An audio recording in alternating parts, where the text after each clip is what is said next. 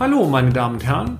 Herzlich willkommen zu unserem Mini-Podcast, bei dem wir betriebswirtschaftlichen Problemen mit einfachen und schnellen Erklärungen auf den Grund gehen. Ich darf mich kurz vorstellen. Mein Name ist Peter Scharf und ich nehme Sie nun mit auf eine kleine Reise durch die Welt der BWL. Kennen Sie so etwas? Ein mittelständisches Unternehmen befindet sich seit Jahren in einer Krisensituation. Die Eigenkapitalsubstanz schmilzt. Ein Negativkapital ist zu befürchten. Die bilanzielle Überschuldung droht. Was nun? Sicherlich. Nach Verabschiedung des Finanzmarktstabilisierungsgesetzes besteht bei Kapitalgesellschaften formal der Überschuldungstatbestand als Insolvenzgrund weiterhin. Dieser kommt aber dann nicht zum Tragen, sofern das Unternehmen über eine positive Fortführungsprognose verfügt. Zwar kann diese und andere Möglichkeiten die skizzierte insolvenzrechtliche Problematik lösen, die Bilanzstruktur des Unternehmens bleibt aber weiterhin schlecht. Hinzu kommt eine weitere Problematik. Ab einer vom Gesetzgeber definierten Größenklasse müssen Kapitalgesellschaften ihre handelsrechtlichen Jahresabschlüsse entweder nur hinterlegen oder komplett veröffentlichen. Dies bedeutet zwangsläufig, dass die Daten auch Dritten zugänglich werden. Des Weiteren werden diese Jahresabschlüsse auch von Finanzpartnern bewusst interpretiert oder diesen zur Verfügung gestellt, um die Kreditwürdigkeitsprüfung oder Bonitätseinschätzung durchzuführen. Wir möchten diesen Beitrag gerne in eine bestimmte Richtung lenken. Auflösung von Pensionsrückstellungen an geschäftsführende Gesellschafter. Ein paar Worte zum Hintergrund. Der Gesetzgeber verlangt klar und deutlich, dass, sofern ein Unternehmen seinen Mitarbeitern Pensionszusagen gibt, die hieraus resultierenden Risiken als Verbindlichkeiten der Bilanz zu passivieren sind. Auf diese Weise wird einem externen Bilanzleser klar angezeigt, dass Pensionsverpflichtungen bestehen.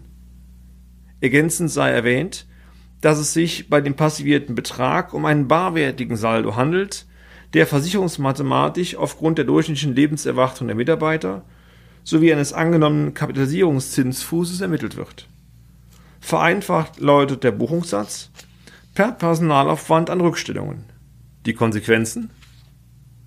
Sofern Pensionszusagen gegeben werden, steigt auch das Fremdkapital in der Bilanz. Passivierungspflicht. Zudem erhöht sich der Aufwand des Unternehmens, was zwangsläufig einen geringeren Ertragsausweis zur Folge hat. In guten, wirtschaftlich starken Zeiten ist dieser Effekt höchst willkommen, da auf diese Weise Steuerzahlungen gespart, genauer gesagt gestundet werden können. Die eigentliche Problematik besteht nun darin, dass der Gesetzgeber nicht explizit vorschreibt, dass auch entsprechende Kapitalbeträge zur Begleichung der Rückstellung im Pensionsfalle hinterlegt werden müssen. Sicherlich. Bonitätsmäßig starke Unternehmen sparen auch, parallel zu den Pensionszusagen, über Jahre entsprechende Beträge und legen diese an. Aus diesen Beträgen können später im Pensionsfalle die Cash-Zahlung generiert werden. Zwischenzeitlich wurde das HGB so modifiziert, dass im Bilanzausweis stets ein saldierter Betrag erscheint. Zeigt eine Aktivposition einen entsprechenden Saldo, so bedeutet dies, dass die Rückdeckungen über den Pensionsverpflichtungen liegen. Wird ein Betrag auf der Passivseite ausgewiesen, lässt dies den Rückschluss zu, dass die barwertigen Pensionsverpflichtungen über den Rückdeckungen liegen. Sollte eine kontinuierliche Rückdeckung aber unterbleiben, sind die Pensionsverpflichtungen im Pensionsfalle zwangsläufig aus dem laufenden Cashflow des Unternehmens zu begleichen.